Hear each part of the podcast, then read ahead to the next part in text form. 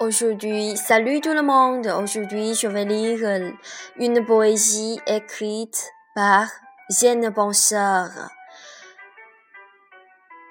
Une serrure.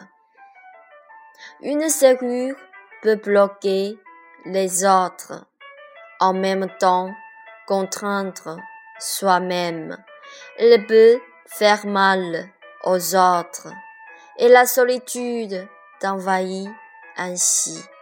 Une serrure peut également bloquer les ennuis, contraindre la tristesse, ouvrir le cœur, faire délivrer la liberté, ce qui fait plaire aux autres, et tu te libères par conséquent sans ennui.